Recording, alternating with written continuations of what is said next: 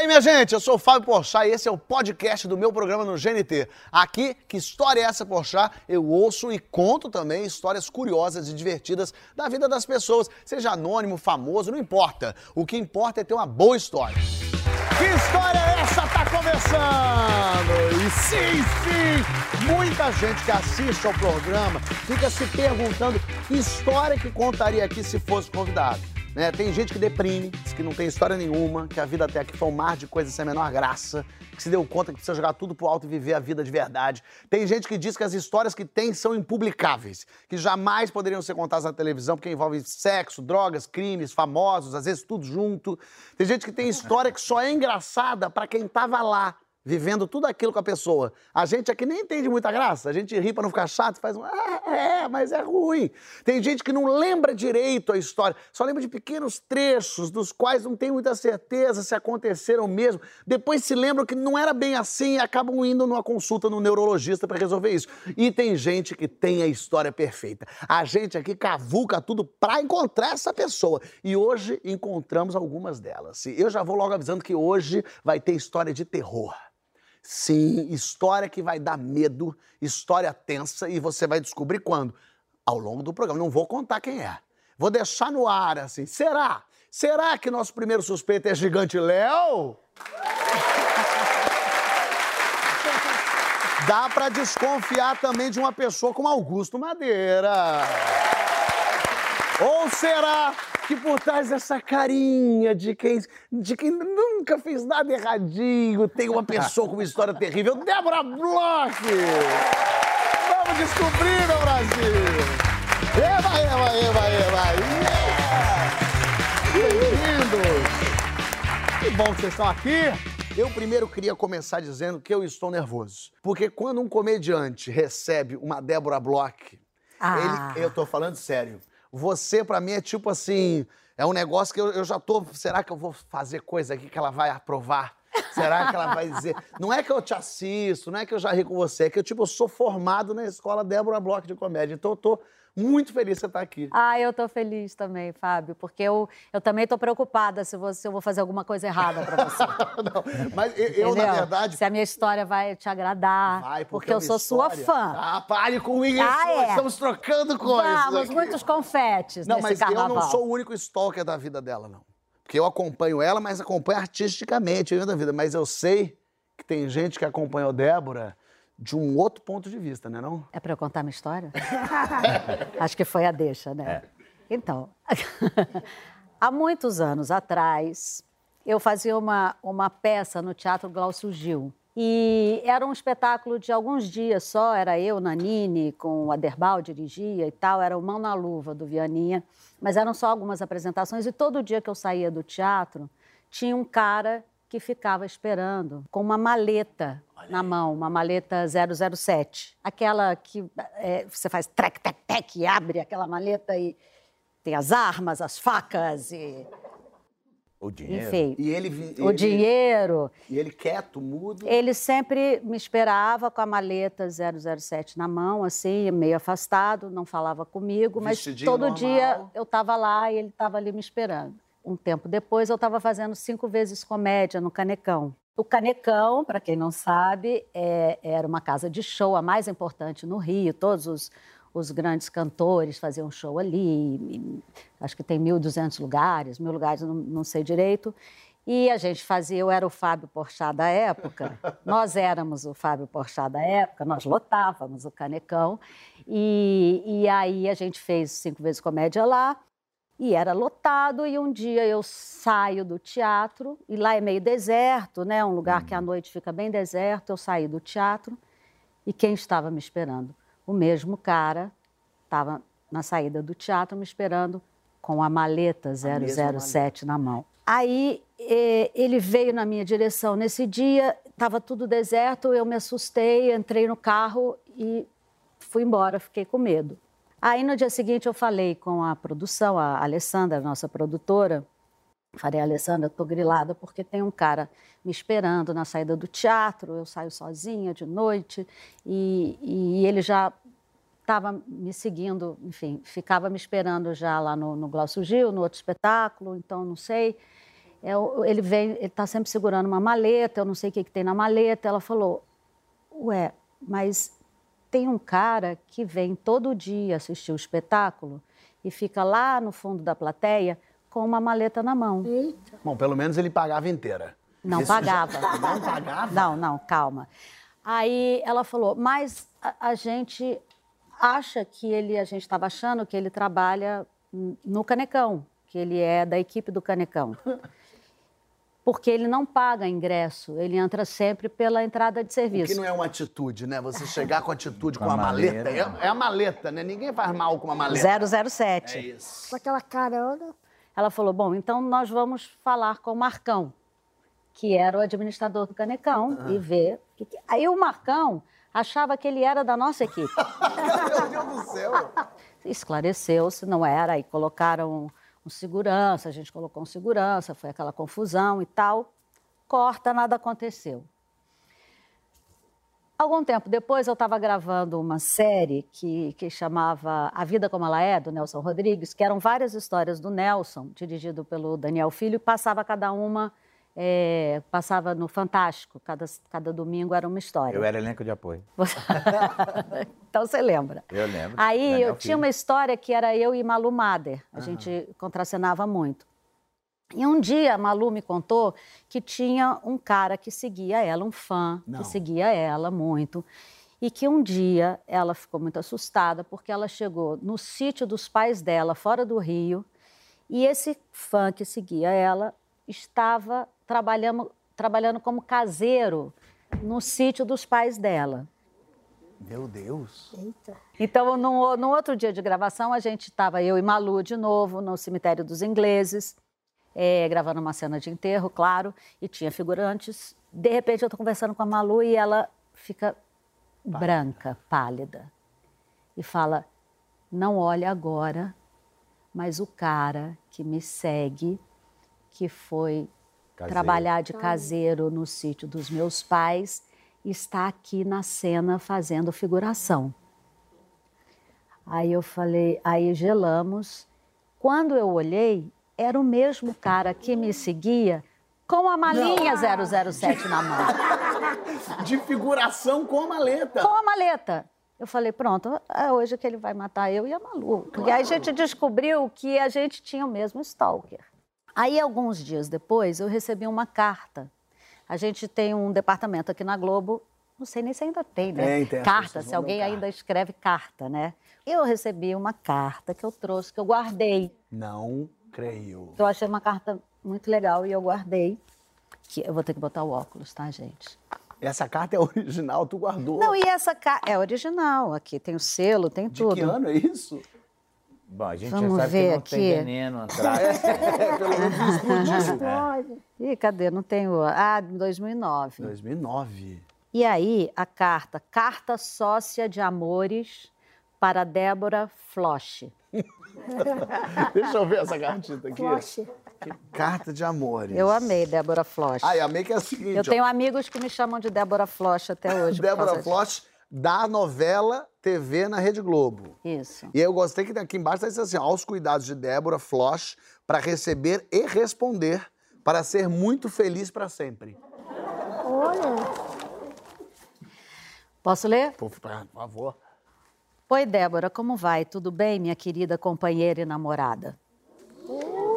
Eu sou o Apolinário Lorizete mesmo, aquele que escreveu essas cartas sócias de amores. E estou com muita saudade de você agora, estou muito apaixonado, porque agora eu estou gostando muito de você e demais. É porque vi você na televisão, que estava trabalhando na novela Caminhos da Juliana ou Destino do Destino. O que, que é Caminhos da Juliana? É porque era Caminho das Índias com a Juliana Paz. Caminhos da Juliana. Débora, você já tem namorado? Está namorando ou não? Mas se for possível não estar namorando mesmo, então, olha, Débora, namora com Apolinário Lorizete mesmo. Porque ele te aceita Ele como te namorado. Para casarmos em brevinho do ano que vem, do ano de 2010, e vamos ter quatro filhos, porque quero informar as famílias e porque queria uma esposa, quatro filhos. Então, é dois filhos e duas filhas. Perfeito. E preciso arrumar uma empregada para trabalhar para nós, né, Débora, meu amor? Virginiano ele, hein? Organizadinho, achei. Então, Tem muita coisa. é, eu vou editar um pouco aqui.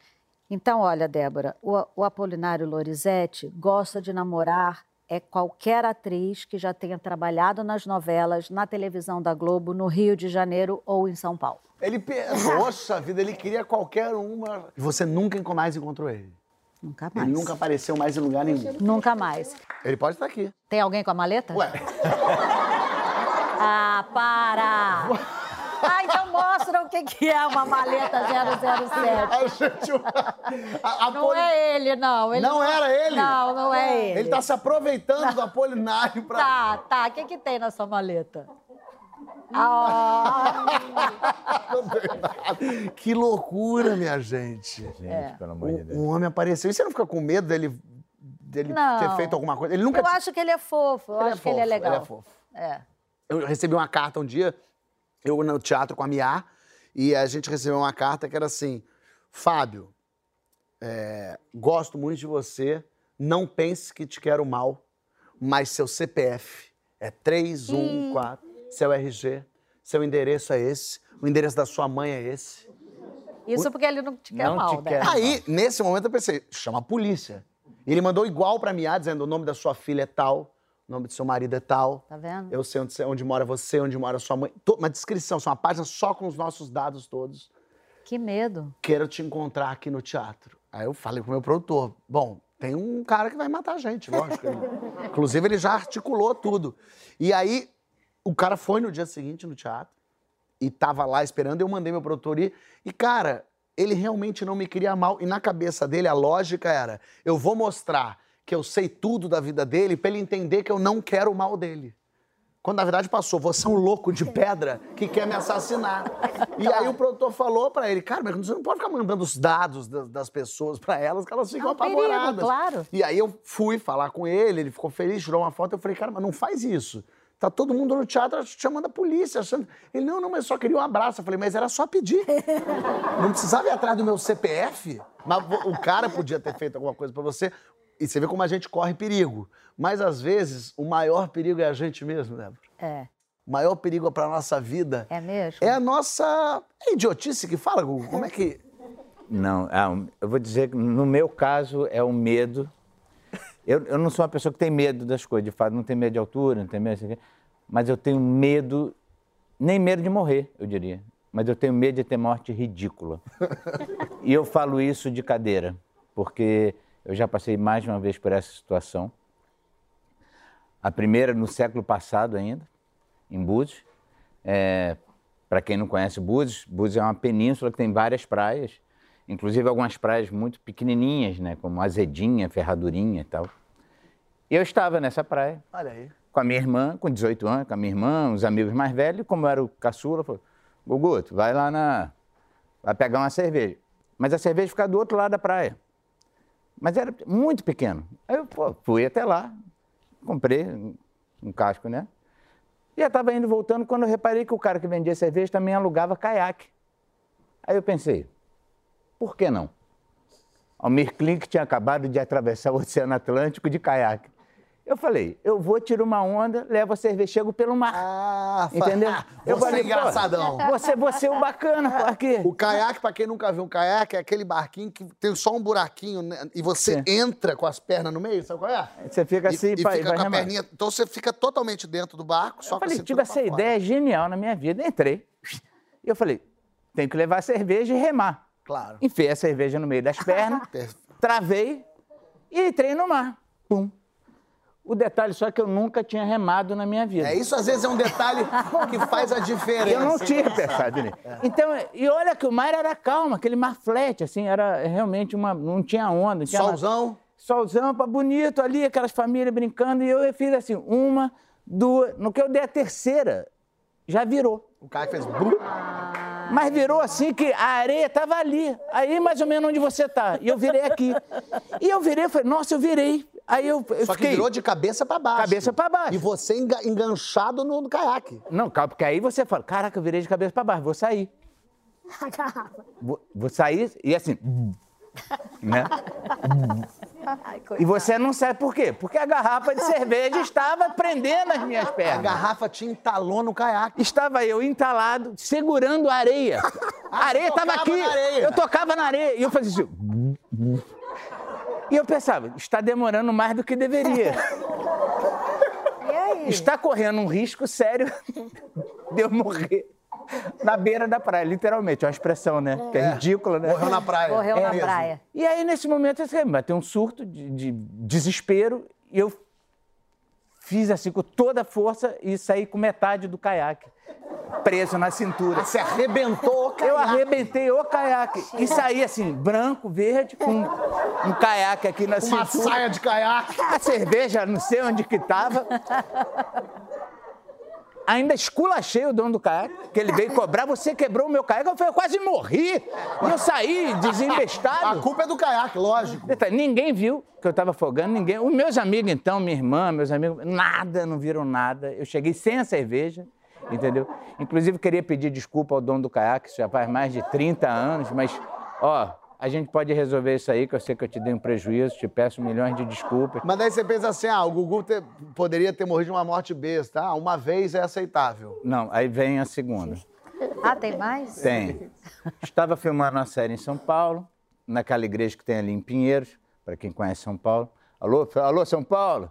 E aí o Arthur Coll, que é um ator sensacional que fazia série comigo, pô, a gente tem que ir ali depois tomar uma saideira ali no, no cu do padre, que fica atrás da igreja. E ele me, me convidando, Isso é um me, barzinho, né? é, me incentivando para ir no cu do padre, falando, não, lá é uma maravilha. Tem aqueles presunto de 30 anos pendurado que nunca foi tocado nem limpo. E é, é lá Aqueles bem pé sujo mesmo. Não, pé sujo. eh, Aí sentamos ali, duas mesinhas, sei lá, devia ter umas oito pessoas da série.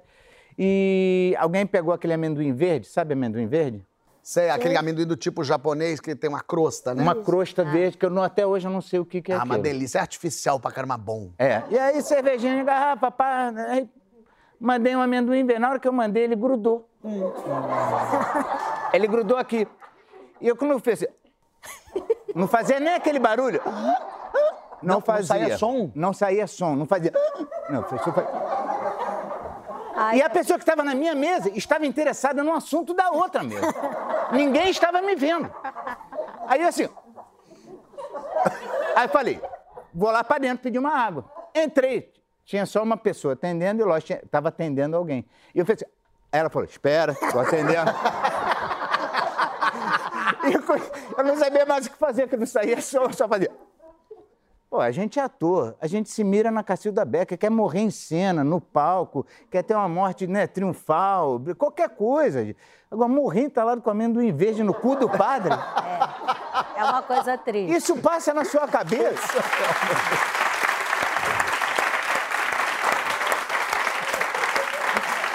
E não foi nem um processo rápido, porque, sei lá, eu meti uma água pra dentro, ele só umedeceu. Ah, você negócio. conseguiu pegar uma água? da bica e ele só umedeceu. Foi aquele... negócio- Eu demorei um tempo ainda e. Isso foi, deve ter sido fração de segundos, que pra você foi um ano e meio. Eu voltei pra mesa branco e as pessoas. As pessoas iam ter que fazer uma biópsia, uma autópsia pra descobrir que tinha um Tu amendoim. morreu do quê? De amendoim? Morreu de amendoim. Era alérgico? Não, era imbecil. Ele, ele engoliu, engasgou. que medo. Ou seja, esse medo eu tenho. de morrer. Mas você sabe quem tem medo é isso aqui, ó. Claro, claro, claro, tenho medo. A história de terror agora. Opa, vou virar pra cá. Não, na, na verdade, assim, tem várias situações que é complicado para pessoas né, com, com nariz badão. Por exemplo, pessoas bêbadas. Né? Pessoa bêbada é chato para qualquer pessoa, mas para não, sei lá, o cara incorpora, sei lá, o, diabo, fica o cara mais idiota do mundo. Quer tentar, quer segurar, quer ver se o tamanho é igual, fica um idiota completo, né? E aí, é, é- e uma outra situação muito complicada para pessoas, né? Para não, é casa de terror. Casa de terror. Aquela casa de terror. Então, eu fui numa viagem com meus irmãos. Aliás, até hoje eu não entendia. Eram dois adolescentes, meus irmãos mais novos, grandes, altos, né? Ninguém tem nanismo lá em casa. E eu, eu era o responsável, tinha 20 e poucos anos.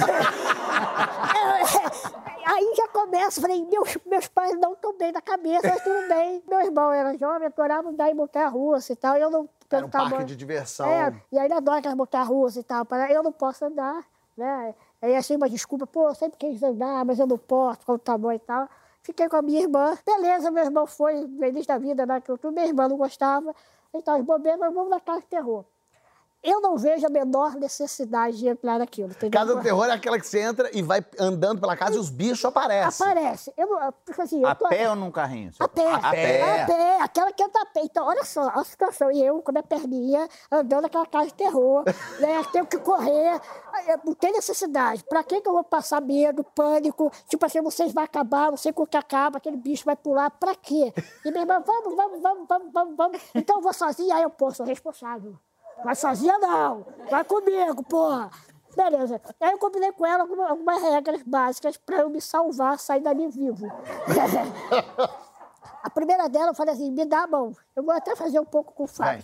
dá- eu vou fazer, eu vou fazer. Pode deixar aí. Aqui, eu vou fazer. eu vou Porque fazer a assim- sua irmã. Isso. Tá, vamos virar pra lá, que a câmera vai tá lá. Aqui. Porque, ó, quando a pessoa corre, se você segurar assim, corre, Fábio, Ah. tu me arrasta. Pô, dá pra correr, porque se eu for correr sozinho, porra, um monstro já pegou, já me levou pro caixão, já me deu um beijo, já fez tudo. Porque você achou que os monstros iam em cima de você. Então, eu achei não, eu tinha Arrasta. certeza disso. Eu achei não tinha certeza. É.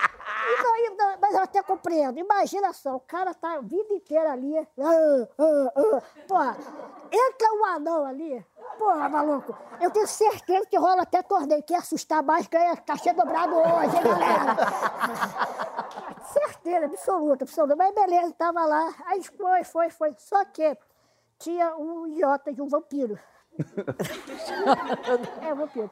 O vampiro era da primeira sala. O cara se apaixonou por mim, o imbecil. Eu acho que ele queria ganhar o campeonato, ele estava bem. E ele foi atravessou das outras salas. tipo assim, completamente deslocado, sabe? A gente estava no poltergeist e um vampiro. Sala da múmia, tinha um vampiro. Vampiro, é. Era um vampiro deslocado ali, completamente. Mas ele deslocado. tava atrás de vocês. Tava, tava. Aí, minha irmã, a gente, a gente mora- morava no Meia, criada no Meia, né? Sangue bom, assim, é. Ficou bolada. Aí, numa hora, ficou mais calmo. O que, que ela fez? Foi tirar satisfação com o vampiro. No meio da casa do terror. No meio da casa de terror, que foda-se. Largou minha mão, eu vou resolver isso agora. E foi lá. E tentou expor. Isso aqui, pensando que é, tu tem que ser responsável. E eu, "Ih, caralho, isso aqui." e nisso veio outro monstro. E minha irmã tenta expor lá na parada do, do monstro. No né? vampiro. Veio é, no vampiro. É, veio outro monstro. A produção correndo, correndo, correndo, correndo. Aí eu, caralho, cadê minha irmã, minha irmã, minha irmã, minha irmã, minha irmã, minha irmã, minha irmã, minha irmã, minha irmã, minha irmã, correndo, correndo. Achei minha irmã. Aí eu falei, agora essa filha- da mãe não vai, não vou mais soltar dela, nem ferrando. O que, que eu fiz? Vou mostrar de novo. Vem, moçada. Vou mostrar de novo.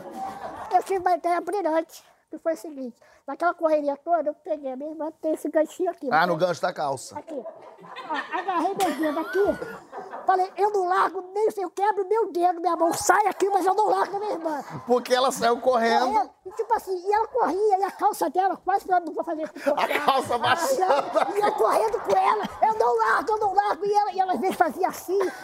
A mulher. A mulher fazia assim, eu vou largar não, você não quer me dar a mão. Sua irmã E ali. Continua, continua. Não, pô. Você enganchou na tua irmã e ela foi correndo. Pô, direção- sobrevivência, cara. Podia Claro. ser esmagada. né? E aí, no meio do caminho, tinha uma criança que quis dar a mão pra ela. Falei, sai daqui. Eu, aí, vai. ela- E foi, é verdade. Foi, foi, foi. Que maravilha. Acabou, tem uma sala que eu consegui identificar, que é sempre quando abre lá e Ah, a sai porta o moço. final, é. A gente conhece a porta, né? Ah, é a última porta, graças a Deus. E aí veio o cara do Serra Elétrica, eu acho que é o gênio do celular. Ah, ah! aí abre, ah, abre a porta, ah, e que abre a porta. Ah! Quem que eu vejo? A minha irmã. Ah, Ué, sua irmã do lado de fora? Então, Então você não estava segurando ela? Não! Que eu estava Tô segurando uma outra pessoa! mulher com quem eu agarrei ali, sabe? É verdade. Eu, eu fiquei, eu fiquei assim, eu fiquei- eu fiquei imaginando assim, o que, que essa mulher tá pensando, né? Caraca, isso aqui é real, né? Tem até um monstro que não larga de mim, olha só. A mulher achou que o monstro pegou nela. Não sei, eu não sei. E pior, eu- é verdade, a, a criança que eu estava expulsando era a filha dela. Eu sei que eu fiquei assim, desculpa, desculpa, perdão, porque assim, eu, eu, eu arrei um pouco a cara da mulher, eu falei, desculpa, pelo amor de Deus, pelo amor de Deus, Eu arrei um desculpa, pouco. É, é a minha irmã. Eu arriei um pouco a calça dela. A pessoa deve ter tomado o maior susto da vida dela. No meio da casa de terror, alguém engancha nela e vai com ela. Ela falou: o capeta tá aqui, ele tá comigo. Expulsa a filha dela. Expulsa a filha dela. É muito real É muito de verdade. É, é verdade Ai, que história, maravilha essa história isso. É, é, juro, É verdade esse bilhete. É verdade. Nossa senhora. Sabe que tem, tem história de fantasma aqui também. Ah, é? A gente Ai, tá na presença de eu não, eu não gosto muito dessas paradas, né? A gente De tá. verdade, É, fantástico. uma pessoa. É, é um fantasma. A verdade é que é um fantasma. Tá aqui entre nós, ah, que bom. mas você só vai ver no próximo bloco. Não sai daí que a gente já volta.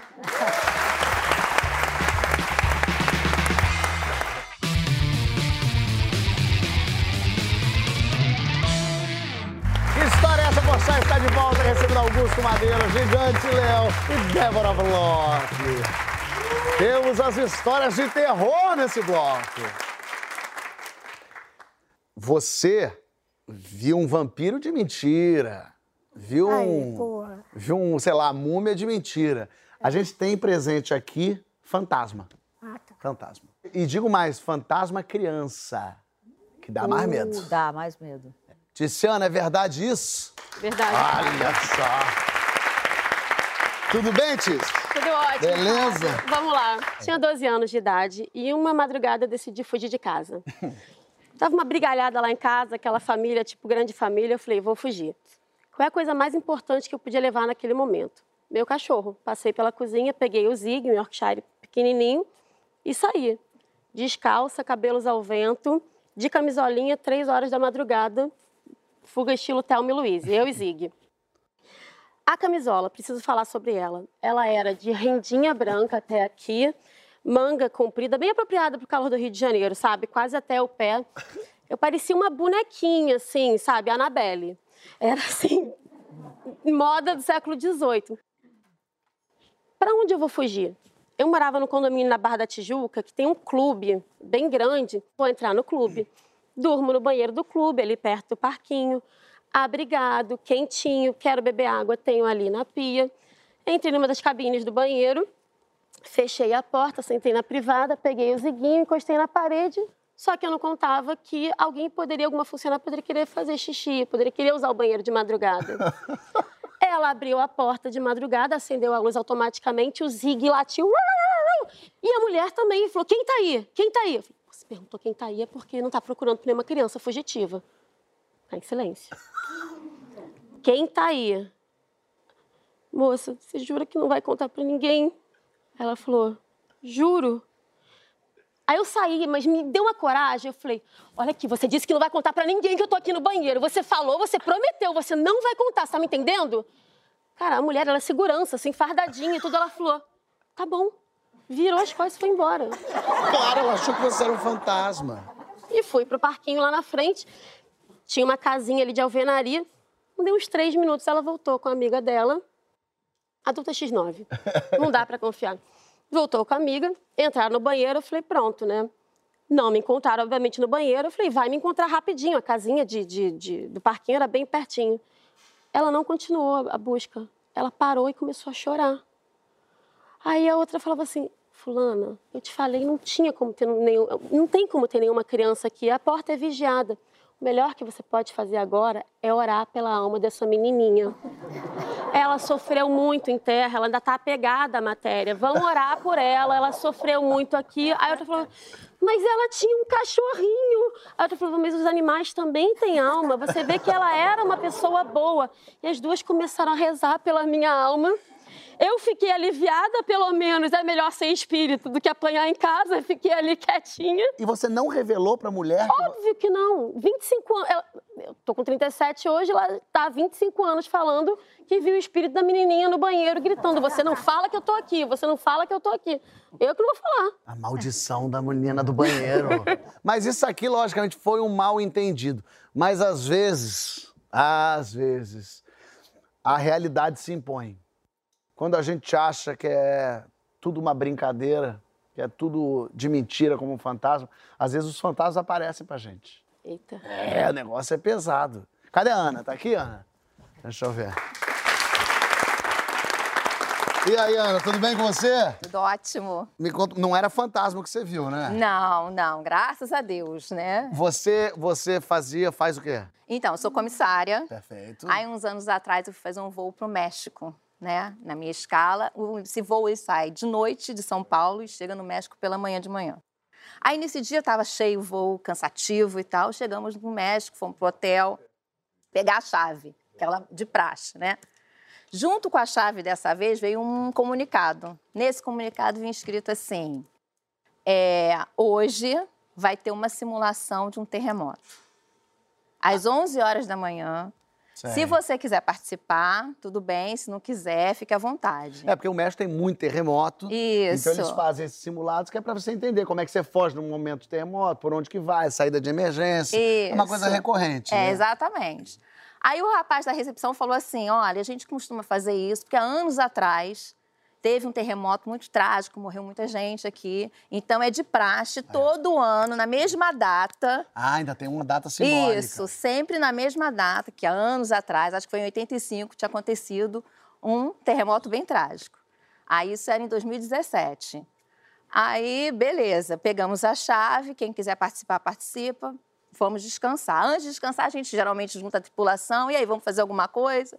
Que horas? Combinamos. Quatro horas da tarde. Vamos descer para encontrar para comer alguma coisa. Perfeito. Cada um foi pro seu quarto e tal. Fui descansar, dormir. Daqui a pouco passou um tempo assim, então meu corpo está balançando.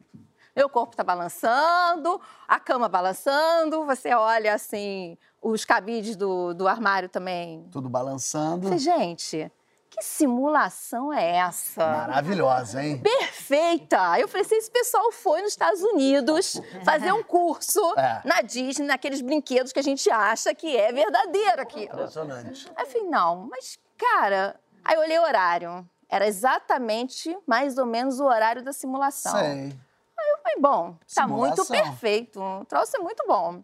Eu olhei assim, um prédio na frente, não sabia se eu que estava balançando ou o prédio que balançava. E o pessoal vai até o outro prédio fazer isso. Impressionante. É uma simulação muito bacana essa. Eles combinam com toda a cidade do México pra balançar junto. Mas é, mas, era, mas a simulação é tudo junto. Eu falei assim, mas todo mundo fez um curso no mesmo lugar, porque estava tudo muito irreal. Deitei, dormi de novo. Doido normal. Normal. Ah, simulação chata. Daqui a pouco eu olho assim, antes de pegar no sono, tá, os rebocos das paredes. Aquela... Caindo? Caindo. Mas que simulação. Não, peraí, mas daí agora. Mas aí, aí que, aí que eu comecei. Aí é que você falou, isso tá indo um pouco longe demais. Eles não iam acabar com o prédio ou com o quarto. Você, olha como você é Não, esperta, eu acho né? que era muito cansaço. Você, você sacou Eu que não iam sou lesada. tudo, né? É, é. Aí empoeirou tudo. Empoeirou tudo. Aí eu levantei e falei, não, agora também já passou o balanço, vou ficar quieta. Voltei a dormir. Por incrível que pareça. Rapaz, essa mulher, ela, tu não faria não, né? Voltei a dormir. Quando tocou o despertador, três e pouca assim, levantei, me maquiei. Calma. Calma. Plena. Plena. Peguei meu passaporte, minha bolsa, me arrumei. Bom, já tá quase na hora de eu descer, né? Tá, perfumei. Tá. Beleza. Quando eu abri a porta do quarto, tava tudo empoeirado, vaso de plantas no chão. É óbvio que eu falei assim, gente. Que foi- simulação. Foi aí que você sacou que não era uma simulação? Foi Quando aí- você viu um cadáver, uma Não. pessoa pela metade. Ajuda-me! Ajuda-me! Você falou, olha, até atores contratados. Quem sabe, né? Quem sabe? Aí, eu olhei, eu saí, né? Comecei a descer as escadas, descendo as escadas. Vinham, vieram os bombeiros. E vinha bombeiro, pessoal da Defesa Civil. Tá tudo bem com você? Tá tudo bem? Todo mundo assustado. E eu meio com vergonha de, de não ter, não tá desesperada. E eu tava com vergonha de não estar desesperada. Todo mundo descabelado, sujo, cara, e ela linda. Maquiadérrima. Eu tô achando ótima essa simulação. Perfumadérrima, você sentou com o bombeiro. Poxa, falei, não tinha mais ninguém no prédio, só bombeiro e defesa civil. Isso, o terremoto tinha acontecido por volta, sei lá, de meio-dia, uma hora da tarde. Porque a simulação era às 11. Quando deu meio-dia e pouco, o que foi que aconteceu Terremoto realmente o mesmo. terremoto? Mas qual é a chance de um terremoto acontecer no mesmo dia, na mesma hora da simulação? Pois é. Mas é isso que me vinha na minha e era cabeça. comemorativo, não era? E aí, era, hein? O terremoto veio em comemoração ao outro terremoto, ele compareceu. Exatamente. são muito profissionais. Aí, quando eu saí do. Porque, óbvio, né? Tinha que evacuar, já tinha que ter evacuado há um tempão. Menina. Mas eu ali evacuei na hora que eu tinha combinado com o pessoal. Na primeira tremida eu evacuava sozinho, sabia?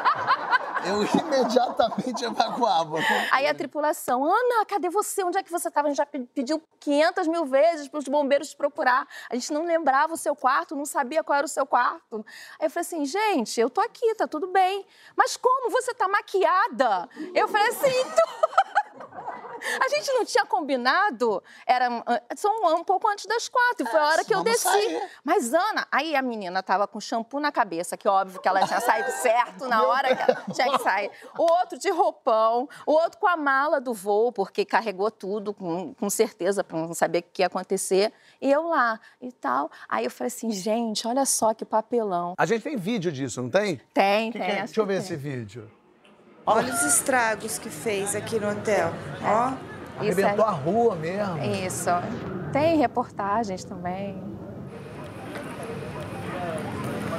Nossa, olha aqui. Isso é você maquiada falando. tá bem. Pessoal preocupado. Olha, ruiu mesmo, ó. Podia ter caído. Mas eles já são construídos, né, para receber esse É, tipo de abalo. Eu sempre quis vivenciar um terremoto, que eu acho que deve ser uma experiência tão louca. De repente começa a tremer sem entender o que que é isso que está acontecendo. E eu falo sempre isso, queria muito ver, em todo lugar que eu vou para Los Angeles, podia ter um terremoto aqui, que ia ser legal e tal. E aí tô no México, Pois é. com a minha mulher. E aí a gente tá deitado na cama. E eu já tinha falado, pô, no México podia ter uma brincadeira boa assim, né? E nada, nada, nada. Aí tô deitado com a minha mulher, tamo deitadinho, vendo um. Botamos um computador aqui em cima, assistindo um Globoplay. Ei. Aí a gente tá, botou um computadorzinho aqui em cima e tamo, e tamo, tamo pelado, deitado na cama, vendo um, um negócio. E eu tô com a perna aqui e, e aí tamo vendo um filminho, uma sériezinha, daqui a pouco eu tô sentindo ela balançar a perninha dela. E sabe quando a pessoa que fica meio ansiosinha, fica balançando aqui? Que você, computador tremendinho, é meio. Eu falei você assim. deu uma reclamada. Aí eu falei, para de balançar a perna. Ela falou, quem tá balançando é você. E não era. Aí eu falei, eu não. Aí nesse momento, a gente se olhou e falou, é o terremoto! Só que eu fiquei tão feliz que eu levantei pelado e comecei, é o terremoto! É o terremoto! E eu não acredito, olha o lustre! E mas era um micro terremotinho. Viu? Cada um tem uma reação. Poxa! E aí a televisão balançava um pouquinho. Não, mas tem que aumentar. Aí ela falou, mas será que a gente não tem que ir pro batente da porta? Eu falei, não, vamos esperar ele crescer. E a gente num- numa animação, e eu pelado, balangando, e o terremoto, mas e aí, daqui a pouco parou. E aí eu parei e falei, não acredito que é esse o terremoto que eu vivenciei, uma pouquinice dessa. E ela, não, vai ter outro, vai, vamos, vai ter mais, veste a roupa, que se tiver mais a gente sai correndo. E a gente ficou assim uns cinco minutos meio se olhando, aí não deu nada. A gente falou, pô, vamos ver a série, vamos. Decepcionante. Decepcionante. Arrasado, terremoto nunca mais, pra cima Fábio. de mim. Negativo.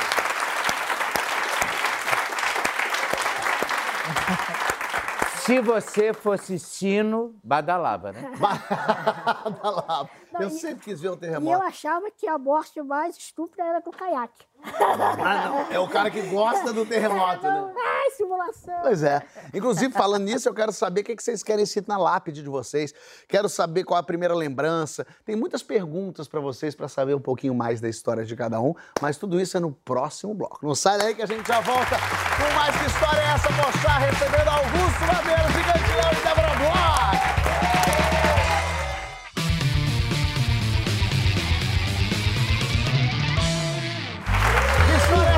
Está de volta recebendo Débora Floss. Recebendo Gigante Léo e Augusto Madeira. Eu quero saber, antes de começar a, a perguntar, eu quero saber de uma história que o Gugu começou a contar uma história pra gente aqui de terror.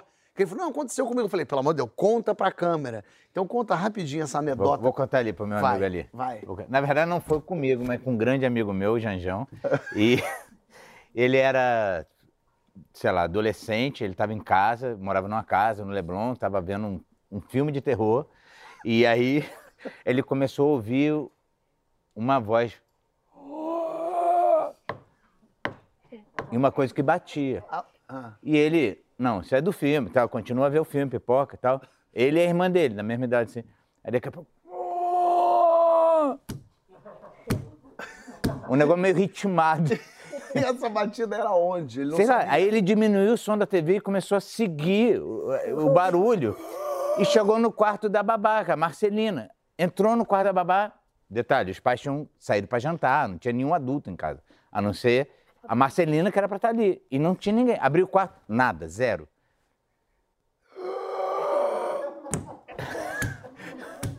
Cara, eles se esconderam, ligaram, nem tinha celular nessa época, né? Ficaram esperando, na verdade. Os pais chegaram, não sei o quê, e o barulho ali, né?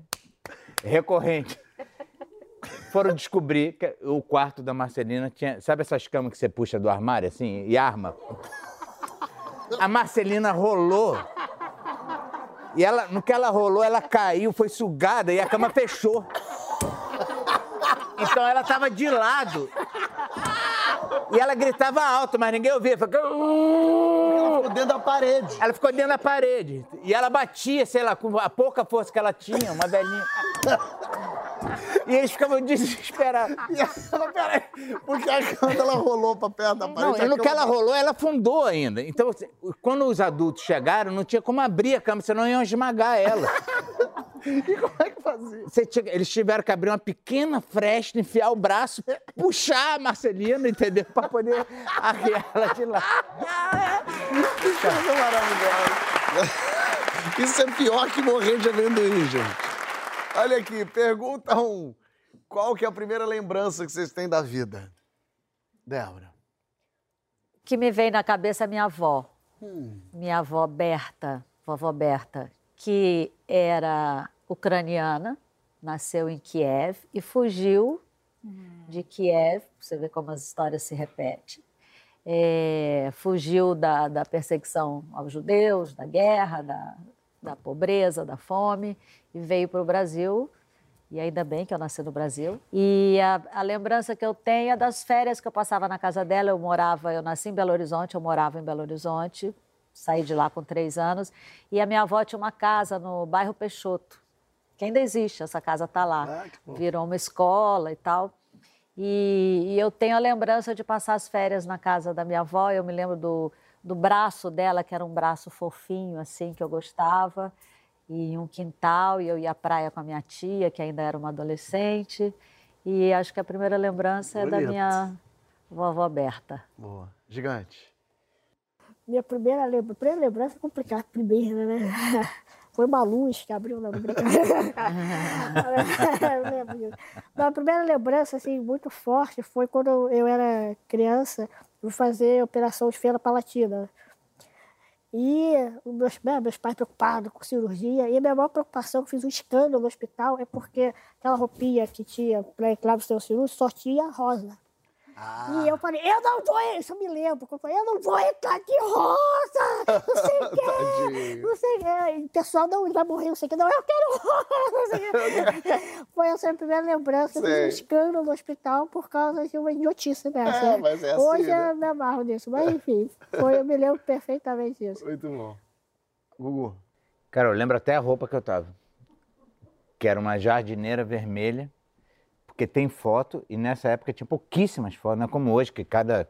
Meu, sei lá, eu tenho um bebê de 10 meses que deve ter umas 50 mil fotos, né? E. Não, não tinha, eu devo ter 15 fotos da minha infância, e uma delas é essa que eu tô de jardineira vermelha. Mas eu lembro que ela tava pinicando e eu não sabia falar. Então eu fazia assim. "Ah", Aí a pessoa me pegava no colo. Eu fazia, Você "Ah". lembra disso? E eu lembro de eu fazer assim. "Ah", E a pessoa me botava no chão. Aí eu. "Ah". A pessoa não sabe, me dava de comer. Eu falei, "Ah". Você viveu um dia de Marcelina, presa na cama. Tem sempre um som Ninguém nas entendia. sempre um, É o, é o, é. o amendoim. é o- Ninguém entendia o que eu queria Tadinho. dizer. Mas eu lembro dessa angústia de, Tá da incomunicabilidade. Sabe? Vamos sortear as perguntas. Vamos ver o que temos aqui hoje. Se eu soubesse, tinha trazido essa foto, meu irmão. eu tenho essa Ah, foto. viu? Que profissão que você não levaria jeito? Eu não poderia ser cirurgiã. Por quê, hein? Porque essa coisa de ter que cortar e sangue, abrir, eu tenho muita aflição. Eu não poderia nunca Operar ser alguém. operar alguém. Não Hugo. dava pra mim. Vai, Léo. Cara, eu não sei, mas, por exemplo, advogado eu acho que eu jamais seria. Eu, eu não sei essa parada de mentir, sabe? Embora a gente é. Não, sei, embora a gente é ator e tal, a gente, né? Mas, tipo assim, pô, eu tô com um criminoso aqui, eu vou defender ele, mas não, matou, matou mesmo, é safado. É, sabe, eu juro, eu não ia ficar assim, não, meritíssimo, segundo a lei, não sei o quê, ele não matou bem assim, ele olhou para o lado, não, eu falei, não ia dar. Prende eu- logo. Prende logo, é safado. Google. Cara, a gente como ator, né, a gente vive muitas profissões, né? E, e a gente acaba se apegando um pouquinho a cada uma delas. Então, sei lá, eu, eu consigo ver um charme em cada uma delas. Eu acho que eu não conseguiria ficar só em uma, porque aí eu- a, a coisa do cotidiano, isso eu ia, é mortal para mim. Qualquer coisa que eu tivesse Rotina que absoluta. a rotina absoluta ia me matar. Então, qualquer profissão que eu tivesse que ter uma rotina absurda, assim, ia ser para mim a morte. Qual foi o último sonho que você teve? Essa noite, Ah, eu, tive, eu sonhei com o Chico Buarque. Ah, é uma, é uma prendada, né? sonho. eu sonhei que eu ia assistir um show do Chico. Olha que sonho bom. E aí depois é, ele me chamava para jantar. Quando eu entrava no carro, eu não conseguia ter um assunto para falar com ele. E aquilo foi me dando uma aflição. Eu falei, meu Deus do céu, eu tô... Mas você não puxou nenhum. E esse tempo que não fiz? Não, pois é, eu falei, eu não vou conversar sobre o tempo com o Chico Buarque, né? Que eu vou decepcioná-lo. E aí o sonho era isso, eu estava dentro do carro, eu falava, meu Deus, eu estou no carro com o Chico Buarque, eu não consigo pensar nada de interessante para dizer. E aí depois fomos. É melhor não contar. Ih, rapaz! Vamos seguir. Chico, Chico Caladão se deu bem. Olha aqui. Último sonho que você teve. Cara, eu queria tanto lembrar os sonhos, porque os sonhos são tão reveladores de tantas coisas e a gente Mas sempre. nenhum que você tem recorrente, algum. É, Eu nunca consigo ser de fato feliz. Assim, sempre que eu estou para realizar alguma coisa, tem um lado da mente que vem e fala: não, vai-" tipo isso aí, não consegui Mas puxar eu um tenho, assunto contigo. eu tenho um sonho, que é, é verdade esse bilhete, sempre que eu vou entrar em cena e que eu não sei o que eu tenho que dizer, que eu não ensaiei, Eu tenho isso também. que eu, que eu vou estrear, é uma coisa louca, porque É é, um sonho que eu sempre ator, tenho. né? Muitos atores têm esse mesmo sonho, mas eu tenho muito. Que eu tenho, eu vou, outro dia, eu, há pouco tempo eu sonhei que eu ia refazer uma peça, a gente Isso, ia refazer reapresentar É, e- Kim, uma peça que eu fiz com o Nanini em São Sim. Paulo e tal, e era um elenco grande, e aí eu tinha que fazer a minha cena, e eu falava, meu Deus, por Eu que, não que eu não li o texto antes? E eu estava pronta para entrar em cena e não sabia o que dizer, é uma angústia, é um, é negócio É, é, horrível. é, é. Tenho sempre esse sonho. É, a- isso é recorrente pra gente, sim. Léo, Acontece. Um, dos sonhos mais marcantes recentes, eu acho que tem muito a ver com a pandemia, né? Eu sonhei que eu estava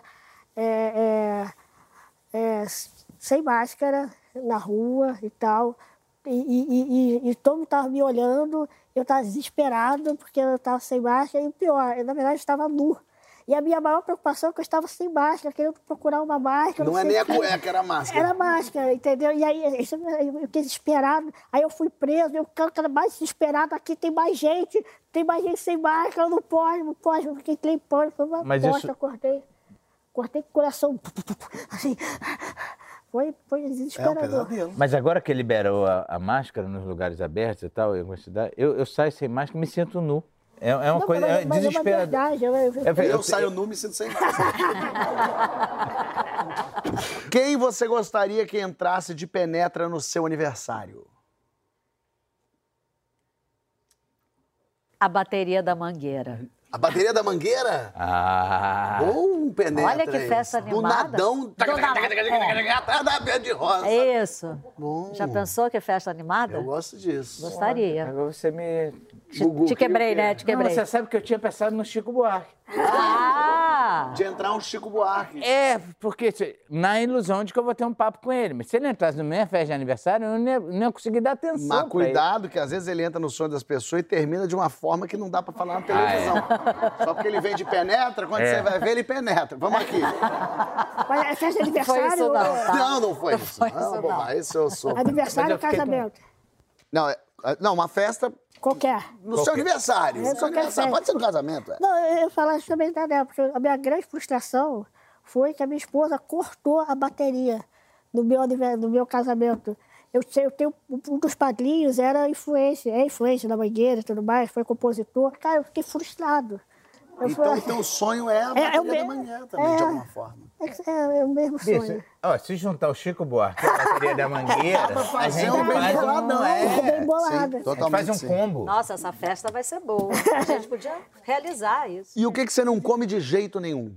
Amendoim verde. Tá bom, Jamais.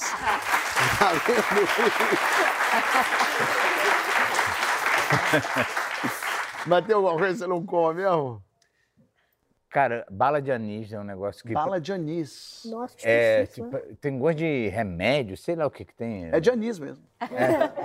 Mas eu entendo. Você entende? É uma coisa azul. Comida azul, eu sei lá. Tipo Viagra. Você come Viagra? Não, enfim. Mas quando ele toma Viagra, ele come.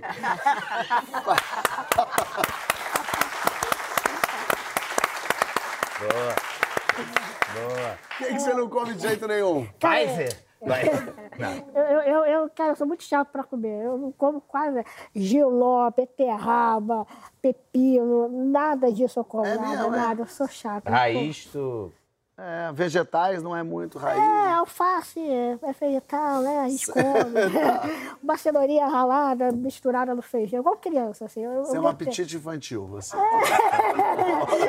Não é uma piada, mas é. Hamburguinho, batatinha é frita. batatinha baio, eu como, essas coisas assim. Mas sério, eu sou Tá muito bom. chato pra comer. Débora, Já eu não tenho problemas para comer. Você come Sou a pessoa mais gulosa que eu conheço. Eu amo comer. Como tudo. Talvez eu não. Tem uma coisa que eu não gosto é dobradinha. dobradinha. É. Mas fora isso, Vai Nem bem. bem feita. eu bato um pratão. Hã? Nem bem feita. Eu, não, eu acho que nunca eu comi uma bem feita. E pra terminar, o que, que vocês querem escrito na lápide de vocês? Eu vou copiar um comediante português, Raul Solnado, perguntaram isso para ele. Ah, relacionado. E, e aí, vou colocar o meu nome, lógico. Aqui jaz Débora Bloch. Muito contra a sua vontade. Sim. Gigante. Eu pensei que ela falar aqui já é Débora Flock. Floss, né? Floss. Floss. Não, eu acho que na lápide Não, é é melhor, melhor ver. O problema é na tua lápide ter um rapaz com uma maleta olhando aqui. Colocar o desenhozinho né, do, do rapaz da mala. A minha, a minha lápide, cara, eu nunca pensei, eu não gosto de pensar nessa coisa de morrer, eu acho que tem tanta. Mas sei lá, eu talvez eu. Vai acontecer, tá? Dizem que ela não, não morre, então eu fico nessa esperança. nessa expectativa. Mas, enfim, eu, sei lá, eu, eu ia, eu, ia, eu, ia, eu ia é, brincar, assim, eu ia fazer, sei lá, talvez escrevesse assim, tentei, mas não cresci. Pronto. Ah, bonitinho. Bonitinho, também. fofo, a pessoa ia, ah, pronto, passou. Eu não gosto da ideia de ser enterrado, eu queria ser cremado, mas se tivesse uma lápide, estaria escrito Mijna do lado. Não tem sempre um desgraçado que vai no cemitério de noite? tá bom, tá bom, valeu. Minha gente, acabou. Vocês acreditam? Olha! Ah, pois é, eu também adorei, adorei, mas fico tenso, na verdade, porque as histórias hoje foram todas meio preocupantes. Foram todas histórias que envolvem ou um homem seguindo você. Eu não sei se bobear, esse homem tava na sua casa do terror. Ele era um Eu vampiro, comprei, correndo atrás do Eu não pessoal. uma bala, mas eu acho que. É isso, tu agarrou na, na moça que tu achou que era tua irmã, mas melhor agarrar nela do que agarrar em Gugu. Numa dessas a gente leva caiaque abaixo, vocês dois se afogam junto. Mas você pode se agarrar na gente, porque semana que vem a gente está de volta com mais histórias. Valeu! Viva!